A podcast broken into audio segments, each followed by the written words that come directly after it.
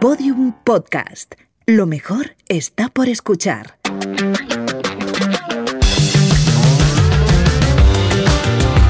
Conexiones Infinitas, un podcast de Ericsson producido por Podium Studios.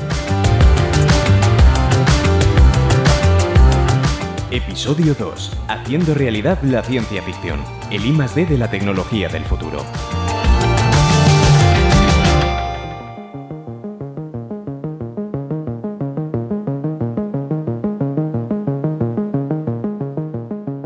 D. Investigación y desarrollo. Toda gran empresa que se precie tiene un departamento basado en estos dos conceptos. Su objetivo pues, es encontrar nuevas vías de innovación a través de la investigación científica y técnica que luego podría traducirse en nuevos productos, servicios, materiales o procesos. Dentro del concepto de I+D podemos diferenciar diferentes tipologías y fases. En primer lugar, tenemos la llamada investigación de ciencia básica. El objetivo es el mero conocimiento o descubrimiento, aunque este no tenga una aplicación práctica. Es la ciencia de la curiosidad, practicada especialmente en universidades y centros de investigación y que ha conducido a hallazgos cruciales, desde múltiples medicamentos hasta la secuenciación genética, el GPS o las pruebas PCR. En segundo lugar, se encuentra la denominada investigación aplicada. Esta busca desde el principio resolver un problema específico sobre el que se desarrolla una hipótesis de investigación que luego se trata de probar o, por el contrario, de refutar. Una vez que hemos investigado sobre un área concreta, hemos hecho determinados hallazgos y encontrado un área de aplicación, la siguiente fase es el desarrollo tecnológico. Es entonces cuando las empresas comprueban si esas tecnologías pueden implementarse en determinados productos y procesos. Se impulsan análisis de mercado y de retorno de la inversión y finalmente se desarrollan prototipos. Todos los aparatos tecnológicos que usamos a diario han salido de alguna forma de un laboratorio de I+D, ya sea en el ámbito académico o en el corporativo, bien de forma directa o de forma indirecta, ¿no? A través de algún descubrimiento de ciencia básica que permitió que alguien inventara el artilugio en cuestión. Se podría decir que el I+D es nuestro motor de progreso, por tanto, es también una pieza fundamental para nuestro futuro.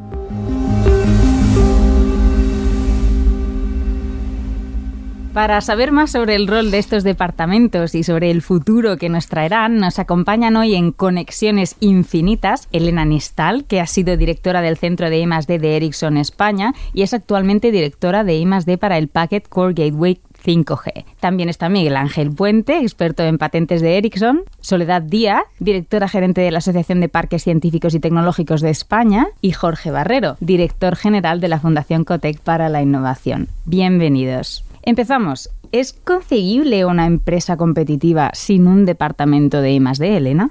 En general, yo creo que es evidente que hay una relación directa entre la competitividad de una empresa a medio y largo plazo y su capacidad de innovación y de investigación. ¿no? Es, por ello por lo que no se concibe realmente una empresa competitiva que carezca de, un departamento o de, una capacidad de investigación y, desarrollo. Y en ese sentido, pues Ericsson, eh, por ejemplo, llevamos 35 años en España con centros de I+D muy potentes. Sin ello, Ericsson no sería el líder en telecomunicaciones que es a día de hoy. Jorge, ¿qué dirías tú? Por añadir o completar, decir que ha evolucionado mucho también la manera en la que se desarrolla la I+.D. en las compañías. Que tener un centro propio de I+.D. con sus líneas internas es tan importante como tener la capacidad de identificar proyectos en el exterior, en empresas startup, pero también colaboraciones con centros de investigación, con universidades. Y es un equilibrio además interesante y no siempre fácil. El sector del que yo procedo, el de la biotecnología, que fue muy pionero a la hora de desarrollar este modelo de innovación abierta, recuerdo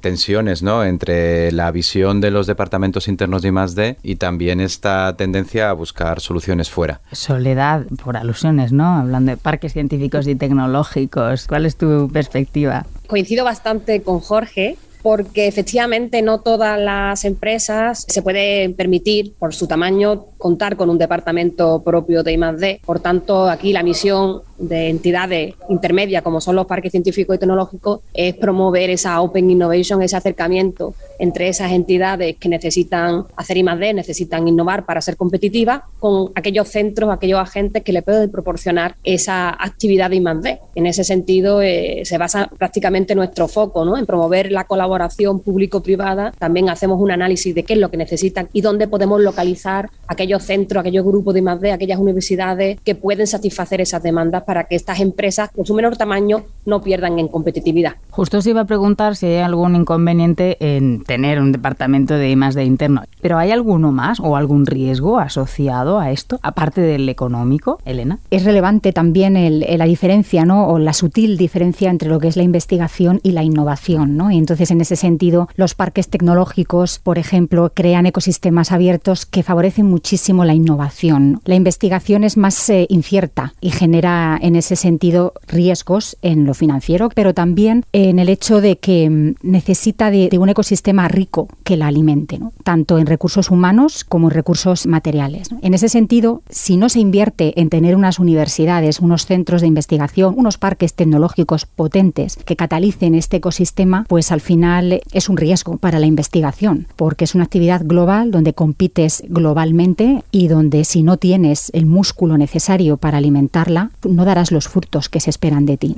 Y ahí entramos no ya en la I más D, sino en la I más D más I, esa mm. I pequeñita, ¿no? Que normalmente ponemos. Os preguntaría, tal vez Miguel, Jorge, Soledad, ¿qué aporta la, la I minúscula de la I más D más I? La innovación es un ciclo, ¿no? El que va desde la investigación al desarrollo y la I pequeñita, que es la innovación, es, digamos, el, lo que cierra el círculo. Hay una frase que a mí me gusta mucho que dice que la I más D es invertir dinero en investigación para eh, desarrollar conocimiento y la I pequeñita significa invertir el conocimiento desarrollado para generar dinero que a su vez puedes otra vez invertir en investigación. O sea, la I pequeñita digamos que es el feedback Jorge, tal vez quieres añadir algo. A ver, eh, la innovación no es una magnitud física objetiva que pueda medirse, como la temperatura, la energía. Todas las definiciones de innovación son en cierta medida instrumentales y subjetivas. Puede haber I D que no genere innovación, porque el conocimiento es en sí mismo un bien público, un bien privado. Podemos simplemente querer saber más. Y también existen innovaciones que no proceden de la, de la I D, de la ciencia, sino de la experiencia, de la intuición, de la empatía, de, del conocimiento tácito de un negocio. Yo creo que en el mundo digital, de hecho, hay ejemplos de esto muchísimos. Quería mm, dejar a Soledad también preguntar, ¿qué prioriza un parque científico-tecnológico? ¿I más D, I más D más I, innovación,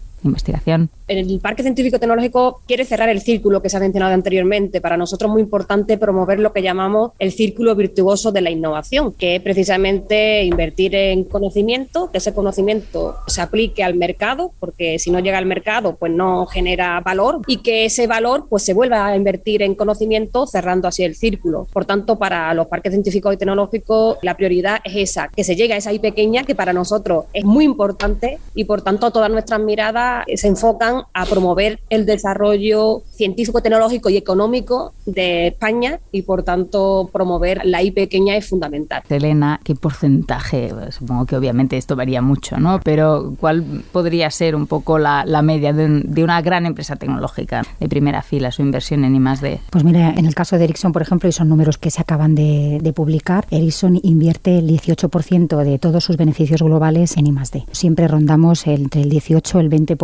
Se invierte en, en I+D. Os quería preguntar un poquito más, hemos hablado antes de colaboración, ¿no? ¿Las empresas colaboran entre sí en materia de I+D? ¿Se comparten avances? ¿Se ponen en común? Jorge.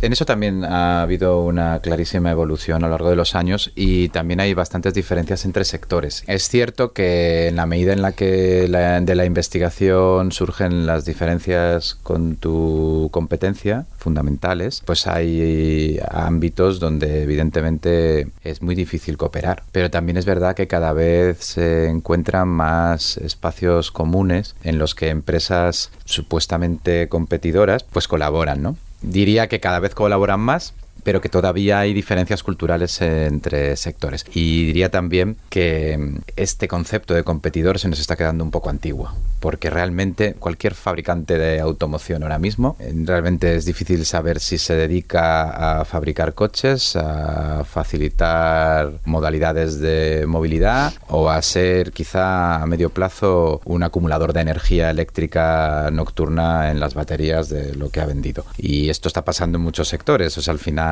es muy difícil saber exactamente dónde está tu competencia y en qué mercado estás operando. ¿no? Soledad, ¿qué aportarías aquí? Pues yo creo que el en temas de colaboración, la pandemia ha ayudado bastante a que las empresas se apuesten más por colaborar que por competir. Hemos visto que el valor de la cooperación es fundamental para sobrevivir y en este sentido, pues en el entorno de los parques científicos y tecnológicos hemos visto durante el 2020 cómo, por ejemplo, el número de patentes y el número de proyectos en colaboración entre las entidades de los parques científicos y tecnológicos aumentó muchísimo. Miguel, ligando con, con el tema de la colaboración y también te aprovecho para lanzarte otra pregunta ¿qué es la hibridación tecnológica? ¿Pasa el futuro por ella? Bueno, en cuanto a la, si las empresas colaboran o no, pues bueno, como bien Jorge y Soledad han, han, resaltado, las empresas compiten entre ellas, ¿no? Entonces, lo primero es cómo vas a colaborar con alguien que estás compitiendo, ¿no? Es un poco contradictorio, ¿no? Pero es que en, en el mundo que vivimos la colaboración es absolutamente necesaria, porque ahora mismo las tecnologías que hay son extremadamente complejas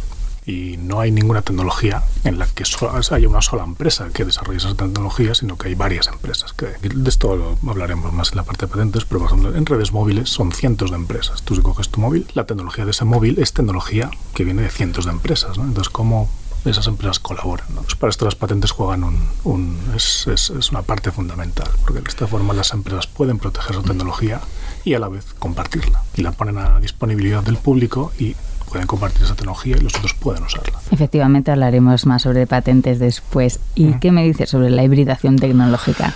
Bueno, pues es algo sobre lo que se está escuchando mucho últimamente, coger tecnologías de diferentes áreas, ámbitos y hacer que se interrelacionen. Y bueno, la, innovación muchas veces viene de eso, ¿no? De, sumar cosas, ¿no? Coges dos cosas y las sumas, A más B.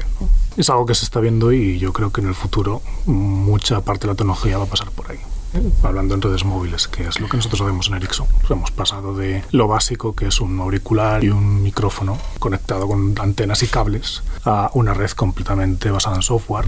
Las futuras generaciones probablemente estén completamente automatizadas, basadas en inteligencia artificial. Se ve que hay una interrelación de tecnologías muy amplia, pero probablemente en el futuro esto seguirá así.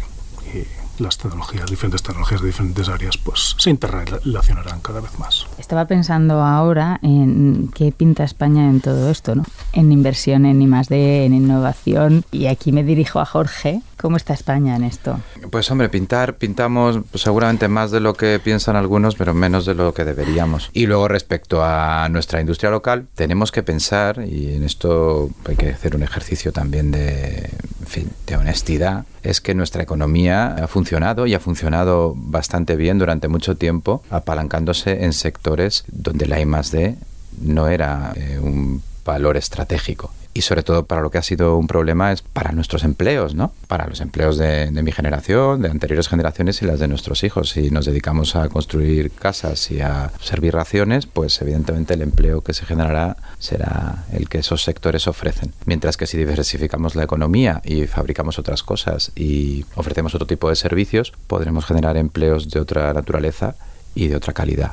Tradicionalmente se consideraba que las ciencias, las matemáticas, la tecnología, pues era un campo predominantemente masculino, ¿no? ¿Se está rompiendo la brecha de género en estos campos, en los laboratorios de I más de em, Soledad? Pues no, no se está rompiendo y precisamente por eso en, la, en APTE, la Asociación de Parques, estamos muy concienciados con el tema, aunque es verdad que la brecha es mucho más acuciada en el ámbito más tecnológico, digital y menos a lo mejor en el ámbito de la I+D, aunque el pasado 8 de marzo el Ministerio de Ciencia e Innovación presentó el informe Mujeres e Innovación y en él explicaban que todavía sigue existiendo esa brecha en el ámbito de la I+D porque los proyectos de I+D financiados en el año 2000 por la Administración del Estado, solamente las investigadoras principales de esos proyectos representaban el 40%, aunque estaban presentes en el 93% de los proyectos en IMAD ¿no? Por tanto, desde, la, desde APTE estamos muy concienciados y llevamos cuatro años promoviendo el programa Ciencia y Tecnología en Femenino, en el que trabajamos con alumnos y alumnas de primero o tercero de eso. Y bueno, conseguimos año a año que un 8% de, la, de las alumnas se lo piensen y en ese sentido seguimos trabajando porque creemos que no vamos a tener un sistema de innovación competitivo si no contamos con el talento del 100% de la población. Elena. Yo estoy totalmente de acuerdo con Soledad. Estoy completamente de acuerdo en que no, pero hay que reconocer que se han dado pasos hacia adelante muy importantes en asegurar que las mujeres participan de manera justa y de manera más igualitaria en, los diferentes ámbitos. ¿no? Y en ese sentido, la Administración pues está creando, está facilitando crear marcos con cierta protección eh, jurídica para garantizar la igualdad. También se están dando iniciativas de cara a eliminar los sesgos a la hora de dar acceso a determinadas a incentivar también la participación de mujeres en proyectos que tienen financiación pública. O sea que se está incentivando mucho y se están dando pasos muy adelante, ¿no? Ahora bien, no estamos ahí y yo lo puedo dar con datos, ¿vale? En Ericsson, de todas las becas que estamos publicando de estudiantes, aproximadamente solo el 20% de los que aplican a esas becas son chicas. Y luego, cuando ya pasamos al plano de la contratación, estamos en torno al 17, 18, 20% de los que acabamos contratando son mujeres, ¿no? Y no es porque no queramos realmente, porque estamos, nos hemos planteado un objetivo de que el 30% de nuestra plantilla, como mínimo, sea mujer. Me siento orgullosa de decir que en puestos de responsabilidad, el 25% de estos puestos de responsabilidad también son ocupados por mujeres, como es mi caso, pero también, por ejemplo, tenemos a Susana Fernández, que ha sido recientemente galardonada como innovadora del año ¿no? Eh, a nivel global dentro de Ericsson, pero queremos llegar al 30. El problema es que los datos nos apuntan a que va a ser muy, muy complicado.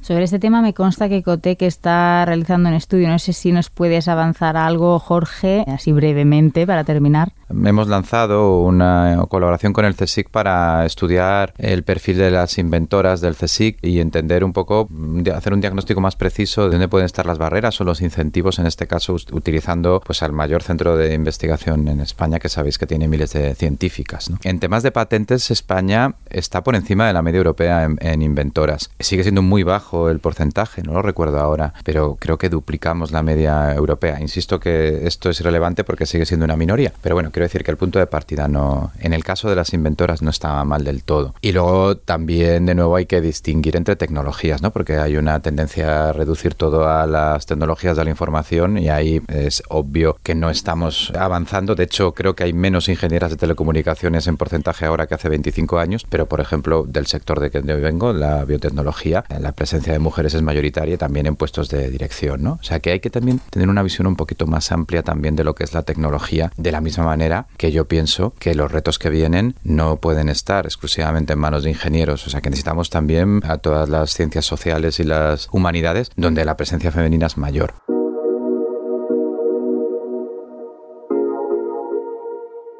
Pues estaba Jorge Barrero hablando de patentes y así es, ¿no? Así hay un concepto íntimamente ligado al de I+D, es el de patente. Vamos a conocer qué es una patente y para qué sirve. Patente es un derecho otorgado por el Estado que permite explotar en exclusiva un invento o sus mejoras al mismo tiempo que se hace público. Como es natural, los departamentos de I+D de las empresas generan constantemente inventos o procesos susceptibles de ser patentados. El sistema actual de patentes tiene defensores y detractores. Los primeros aseguran que fomenta la innovación, el desarrollo económico y tecnológico y promueve la competencia. Los segundos argumentan todo lo contrario, afirman que obstaculiza los avances en I+D y tecnología. Las patentes, al ser derechos concedidos por los estados, solo tienen validez en sus territorios. No obstante, un invento se puede patentar en varios países haciendo uso de los tratados internacionales y los acuerdos regionales firmados sobre la materia. En cuanto a la duración, es variable y depende de cada país. Podría parecer que a priori cualquier cosa es susceptible de ser patentada, pero nada más lejos de la realidad. En este asunto, cada país posee sus propias directrices. Generalmente no son patentables los procesos biológicos de producción, reproducción, propagación de plantas y animales. Tampoco se pueden patentar el cuerpo humano y sus partes, las razas de los animales o las variedades minerales o vegetales.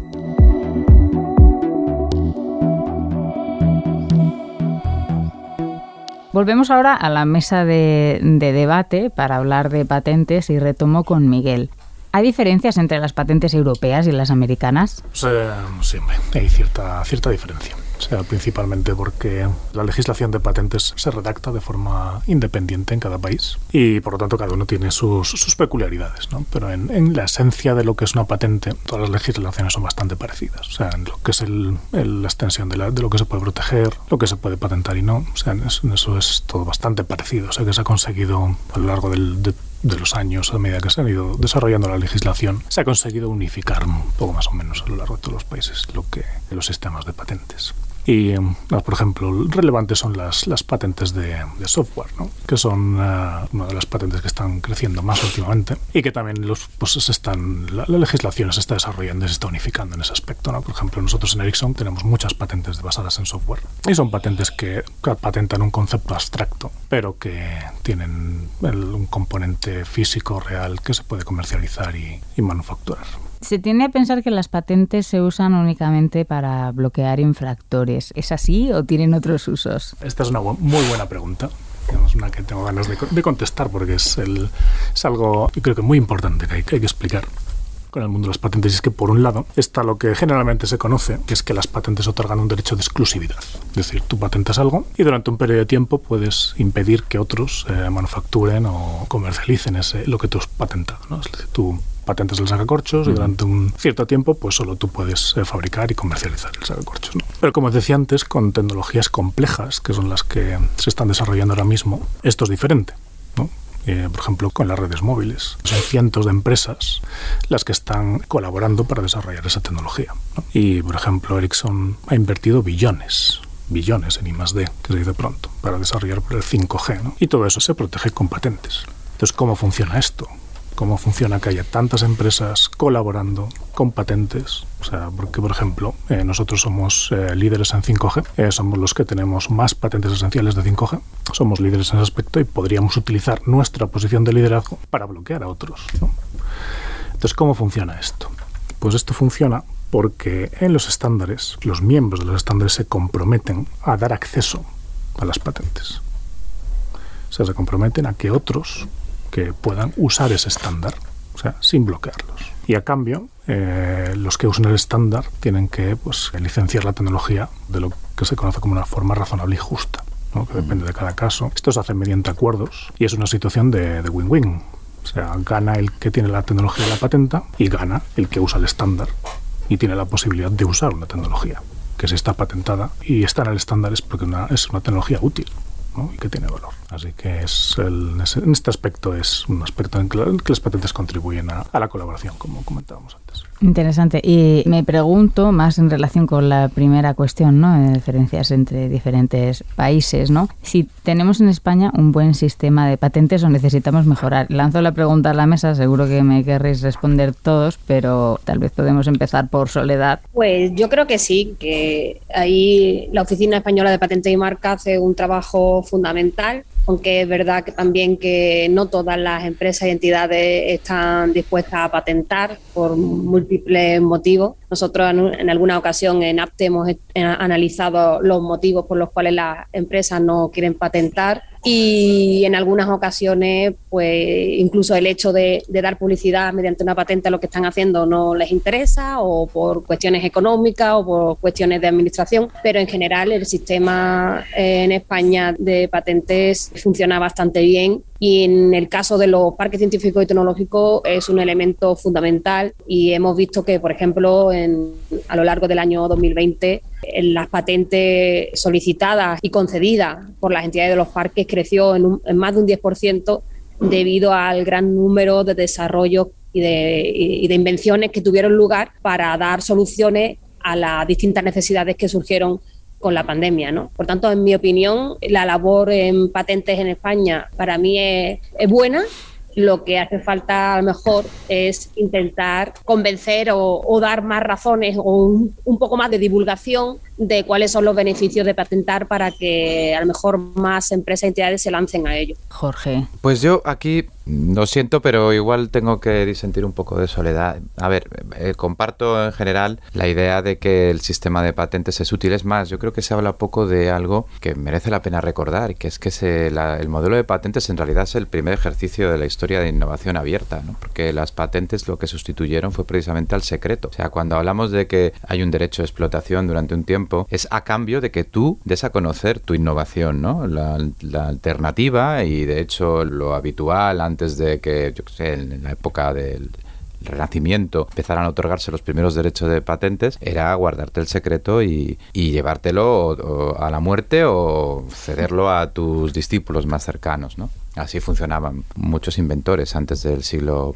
XVI. Dicho esto, yo tengo la sensación, y, no soy experto en el tema, pero en Coteca hay, trabajos al respecto, de que el modelo está al borde de una disrupción. Eh, lo hemos visto en otros muchos ámbitos. Y un modelo basado en el control centralizado lo veo poco eficaz y poco útil. Creo que de hecho, los primeros que van a sufrirlo son precisamente las patentes nacionales. O sea, puede que la Oficina Europea o la Oficina Americana de Patentes tenga una inercia y una capacidad para resistir a ese primer embate de una disrupción que probablemente podría venir asociada al reconocimiento entre iguales, ¿no?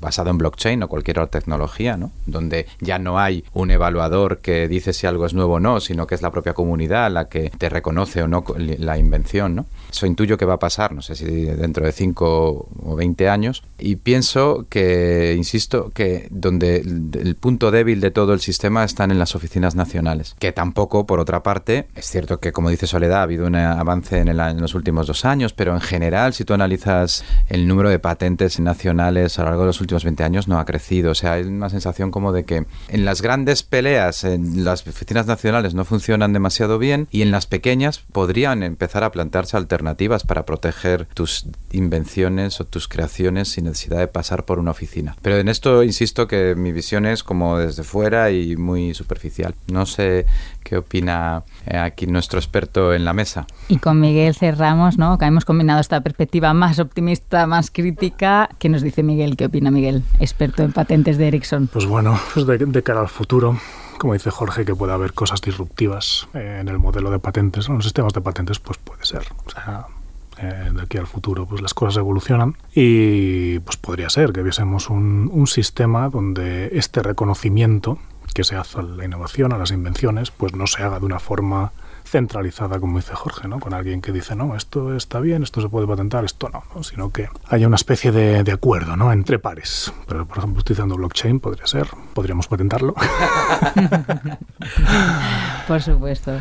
Eh, es difícil, es difícil de decir, pero pero bueno, el, lo que sí está claro es que el, los sistemas de patentes han demostrado que funcionan, que fomentan la innovación, fomentan que los innovadores y investigadores desarrollen nuevas tecnologías y además y a la vez que las protejan, las publiquen y las abran a la sociedad. Porque como decía Jorge, si los sistemas de patentes no existiesen, las empresas se mantendrían todo en secreto. Entonces eso sería un problema porque entonces no habría ese desarrollo tan rápido como se hace si tú desarrollas algo y directamente pues lo haces público, ¿no? porque sobre eso pues pueden cogerlo otros y pueden desarrollar más sobre lo que tú has desarrollado.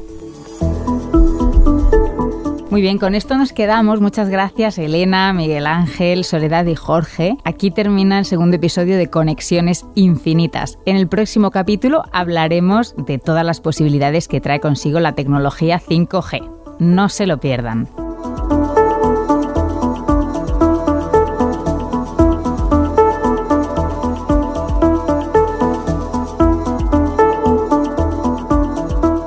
Conexiones Infinitas es un podcast de Ericsson producido por Podium Studios, presentado por Esther Paniagua, producción Laura Escarza, producción ejecutiva Elia Fernández.